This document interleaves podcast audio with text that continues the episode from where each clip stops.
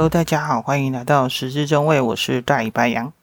上一次我们说到，从布哈拉要前往萨马尔罕，呃，萨马尔罕的导游来了，安娜，她四十出头，哦、呃，她是俄罗斯人。如果没有特别介绍她是谁，我以为是哪来的模特，长得很高很漂亮。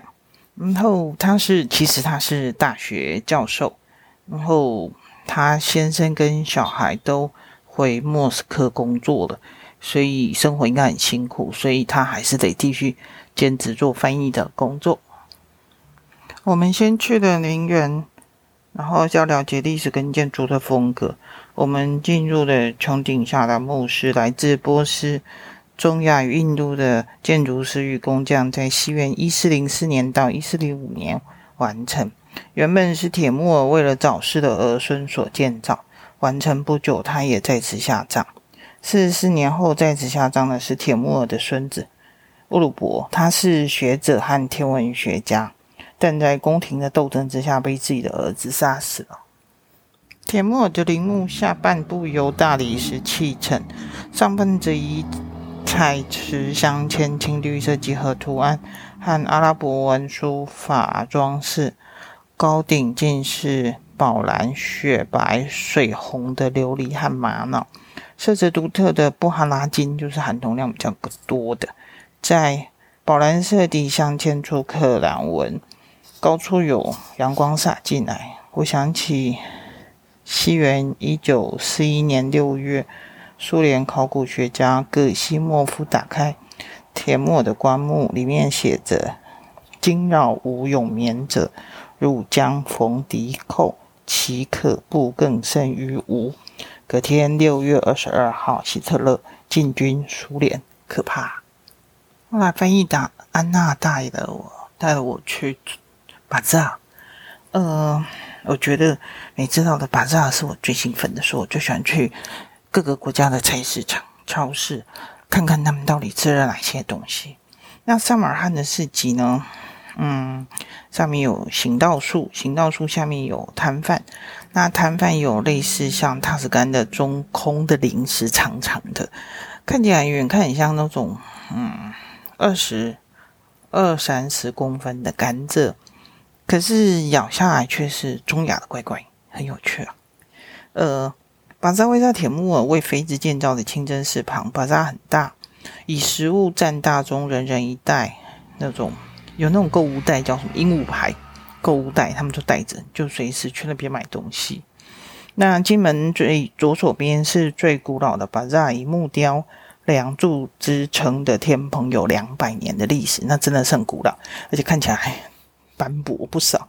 这里有各种大小的囊，囊就是面包，它会贴在那种嗯类似壁炉。贴上是上面的，不是往下的。呃，台湾有很多是那种往下的那个炉子，它直接是贴在上面，像一个呃，像一个拱门，它贴在里面。那那个囊呢，有各个大大小小的都有，还有冰糖跟糖食。那中药的冰糖都是一大串，用棉绳这样拉起来，超大一串。我们平常不是这样吃，我们顶多有分嗯粗的、细的、更细。都记记得前一阵子。前一阵子做做梅子的时候，腌梅子的时候，我跟糖厂冰糖厂联络，他说有分粗的、细的跟最细。那通常腌梅子是要用最粗的，让它慢慢融，味道才会进去。那仔细瞧瞧，它那个是冰糖是怎样？淡黄色、晶莹剔透，真的好美，而且非常好吃。呃，《旧唐书》曾经记载着，善做买卖的粟特人生的儿子为石蜜，石头的石，蜂蜜的蜜，这石蜜就是冰糖。长大之后会甜言蜜语，生意兴隆，这还不错。呃，穿过了米区、面区、豆麦杂粮区、干果区、葡萄干区。蜂蜜区、乳酪区，穿过堆积如山的番茄、青红椒、洋葱、石榴、无花果、甜瓜，绕过铁沟和肉案之上无数淡红的全羊腔子，逛了将近一个小时，流奶与流蜜之地，大概就是萨马罕，在这里一定饿不死。在乌兹别克最兴奋的是什么？到处都是瓜，是那种有时候台湾不一定看得到的，不是这西瓜、甜瓜、哈密瓜不一样，它是那种长长椭圆形的。嗯，我觉得长得不太一样，而且里面有有红的或者黄的都有，而且非常的甜，每一个都非常的甜。但是在在乌兹别克吃瓜比较容易。不能吃太多，吃太多又喝了红茶，就很容易就绿茶，很容易就拉肚子，所以要小心一点，不能够太晚吃。那当初我在市集巴扎市集里面就想要买个，那是我看到又是一个西瓜，那西瓜呢卖卖是西瓜，是一个塔吉克的男子，那看到我东挑西拣，其实我大概挑，我搞不太清楚怎么挑，然后他就问我是日本来的还是韩国来的。都不是，是台湾来的。他他从摊子后面拿出一个瓜送到我的手上，那我在那边瞧半天，准备付钱。他腼腆的摇摇手说不必给钱，这是送给我们的礼物。我一时之间还弄不清楚，周围的小贩都兴奋，通通冲过来翻译。其实他们讲的还是俄文，怎么听得懂呢？他们似乎都很骄傲，可以参与这样热情好客的一项行动。呃，倒是他那个卖西瓜的有点为善不欲人知，仍继续招呼着顾客，然后赶快跑去车上拿出拍立得，再回来送给这位卖西瓜的老板一张合照。左右邻舍开心的穿越，而他微笑依然依照传统礼节，将右手放在胸前，对我们稍稍微鞠躬表示感谢，之后又拿个大西瓜塞在我的手上，真是。太感谢了，太热情了。我记得上午翻译安娜特别讲，叫我留意一个东西。她在卖糖的摊子上有一堆红白相间的豆子，我看一下，这不就是那个过年我们吃的裹着糖壳的花生，就是叫仙金，有吗？过年的时候会吃，吃下脆脆，里面是花生。这种零食存在于两种完全不同又。隔万里的文化里面，而且是一模一样。安娜特别介绍说，这是乌兹别克人在喜庆节日吃的独特食物。我吃了，我吓到了，完全一样。仙境在乌兹别克萨马尔罕。接下来在市集里面，我就自己去看着所有的东西。然后呢，我把前一天，嗯、那个翻译安娜带我去过的摊贩，我再走一次。然后我觉得我应该送给他们拍立得照片。就就拿回了双倍的报答，有蜂蜜、巴旦木，巴旦木就是炒熟的桃仁、鹰嘴豆、葡萄干。呃，乌兹别克葡萄干真的是超级好吃，那颜色非常的深。呃，美国葡萄干吃起来实在是就变变差了。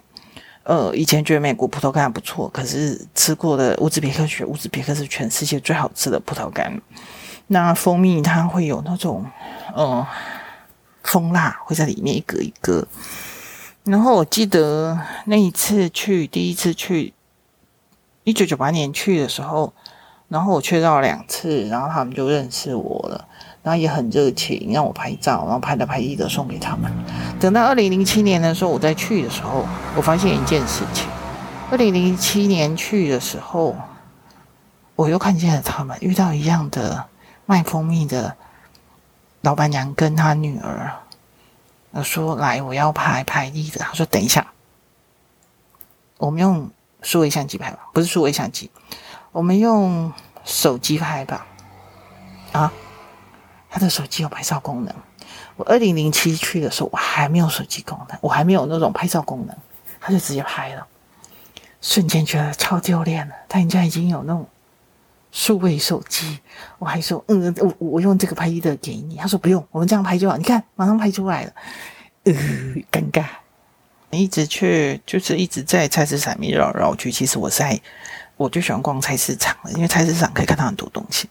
然后绕绕去的时候，然后每一家只要。在一九九八年去的时候，要拍立得也拿出来，他们就超级兴奋。然后每个人都挤过来，比如说我，我可能在这边送给某某一家，跟他们聊天，反正比手画脚，因为其实语言不通。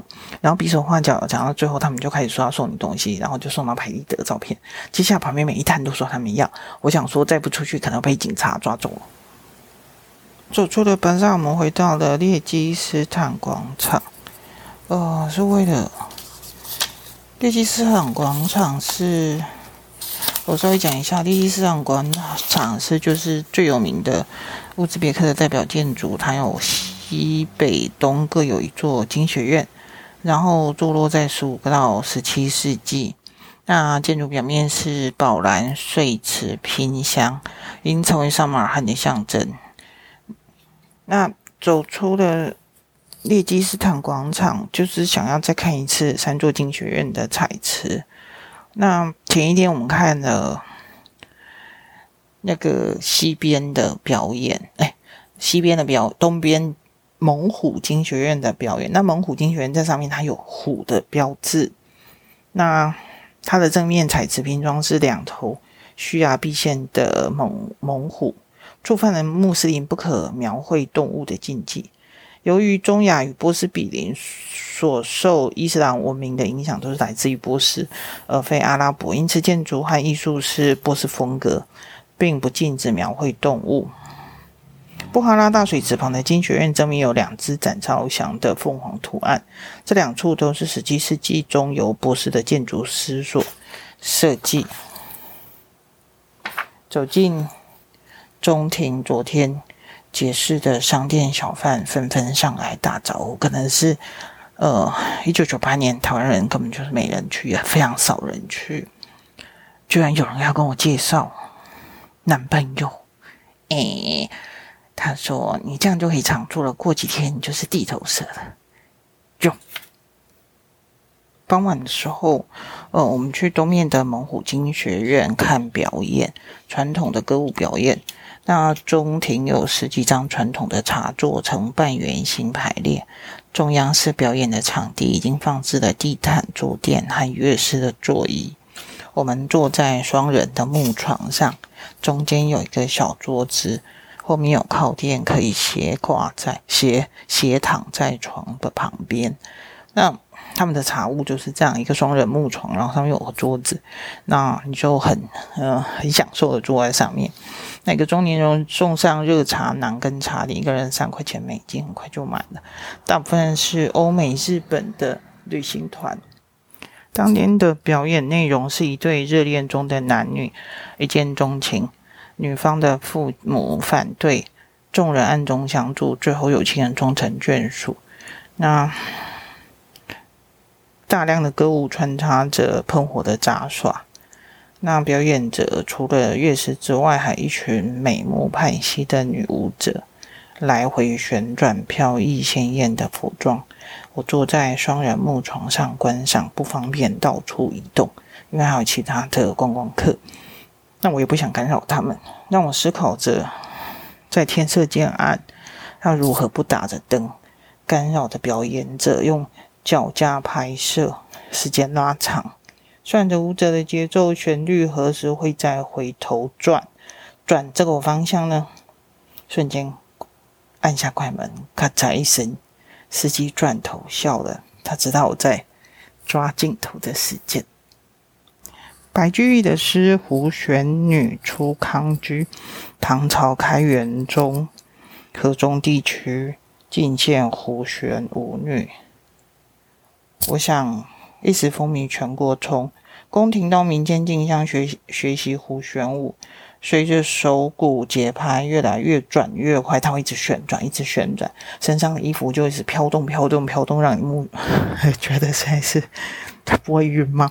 伴奏的笛声、弹拨跟独他乐器，弦歌一声，双袖举，回雪飘摇转蓬舞。谁知道千年之后又能重现啊？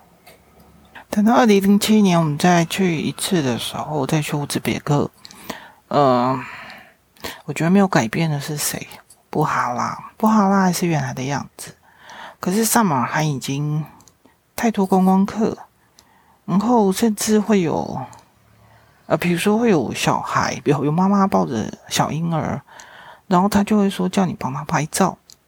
他拍了照之后，他就开始跟你要钱，因为他一直叫我帮他拍，那我就帮他拍。拍了之后，他跟我要钱。事实上，我为什么拍那个婴儿，实在是蛮奇怪的。那可是反而在那个市集里面，我我觉得他们可能知道他可能就是到处跟观光客要钱，像这种就尽量不要太靠近。那事实上，其其他人他们虽然观光客很多，可是其实有时候有时候语言不通的时候，你好好跟他们讲，比如说你去买一个什么，他们有一种很神，他们很多糖糖那个不是那种一颗一颗，而是也可以，比如说可以做一个像一个大饼，很大的大饼。就像台湾很多那种那种什么小时候大饼那么大，比那还更大，然后就是糖，然后上面还有各种颜色在上面，我不太清楚那个是做什么，可是他们说是有结晶要用的。那一开始要拍照的时候，他们就很兴奋，甚至有有四五个妈妈在那里，然后他们就很兴奋，每个人拿一个饼过来，然后就说我可以拍照，然后我就拍了。可是他他不会跟你要钱，他很开心，然后他会觉得说，那你帮我拍一张那个用手机拍好。就就很开心啊！可是有时候我还是有，我还是会遇到，所以在旅行的时候，可能就是要稍微注意一下。我每次出去旅行的时候，我都会尽量看可不可以找得到当地的食谱。呃，像在蒙古的时候，像蒙古的呃出版业不是那么兴盛，那有时候在百货公司找到的食谱也是，就是你感觉好像是那种。